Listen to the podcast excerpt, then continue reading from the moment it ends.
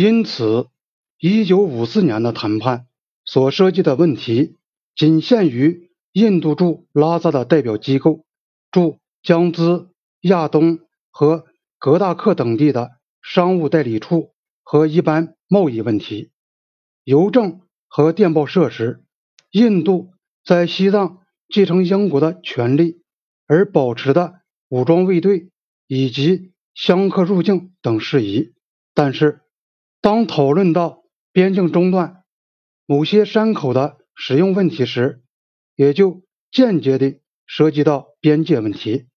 新德里和北京之间，在二十世纪六十年代的会谈中，为了明白起见，把中印边界划分为三段：从喀拉昆仑山口到印度河地区的迭木错克为西段，从迭木错克。到尼泊尔边界，包括印度这边的北方邦和喜马歇尔邦在内为中段；从不丹到缅甸这一段，即麦克马洪线为东段。本书将沿用这些名称。中国的草案写道：“中国同意开放下列山口，供商人和香客出入之用。”草案的措辞。反映了中国的主张，即西藏因此也就是中国的管辖范围，是延伸到这个地段的主要山口以外的地区。印度人正如当年的英国人一样，主张边界线是沿着分水岭的，因此主要山口本身就是边界线的地形特征。他们拒绝了中国人的提法。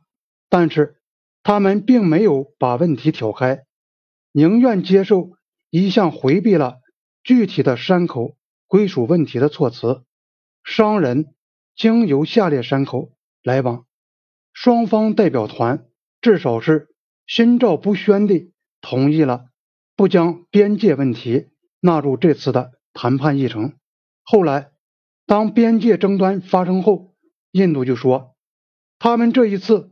之所以没有提出边界问题，是因为就印度政府来说，边界是人所共知的，是无可争论的，不可能存在有关边界的问题。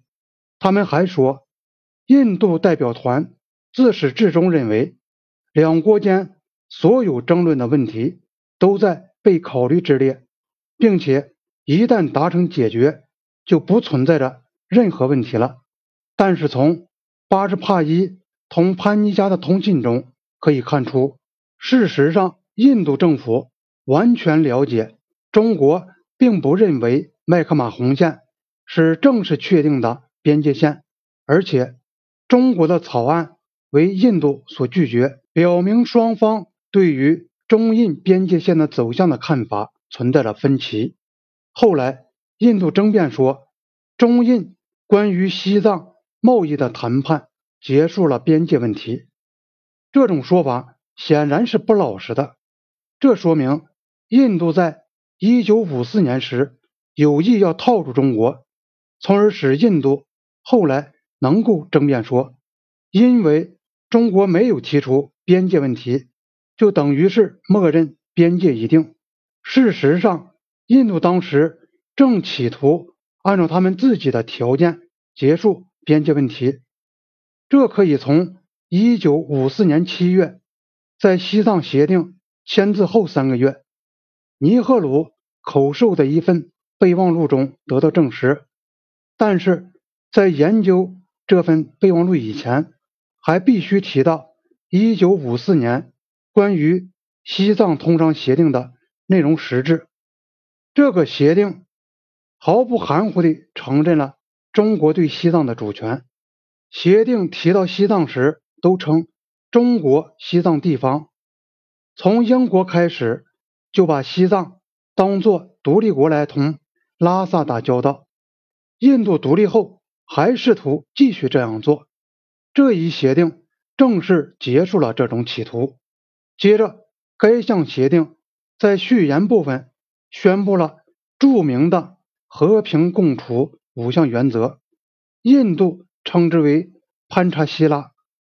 互相尊重领土主权，互不侵犯，互不干涉内政，平等互惠，和平共处。五项原则本身并不是什么新鲜的东西。毛泽东早在一九四九年的一次讲话中，就曾把第一项和第四项列为中国外交政策的原则。当时使用的也是同样的字句。有人说，使用“潘查希拉”这个字眼应当归功于尼赫鲁。尼赫鲁说过，他曾在印度尼西亚听到过这个绝妙好词，并且声称“潘查希拉”渊源于印度的道德传统。潘查希拉被恰当地说成是这样一句流行语，它能使人。联想到某些古老的概念，但它同过去的联系又只是限于在一切宗教遗产中都可以找到的那种精神。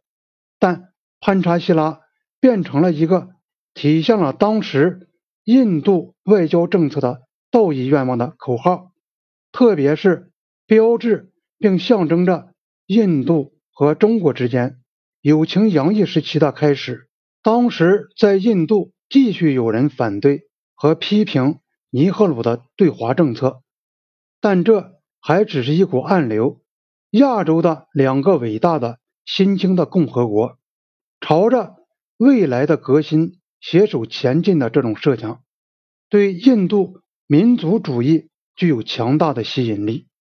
潘查希拉被认为不仅是印度对华关系的指针。而且是所有国家的指路明灯。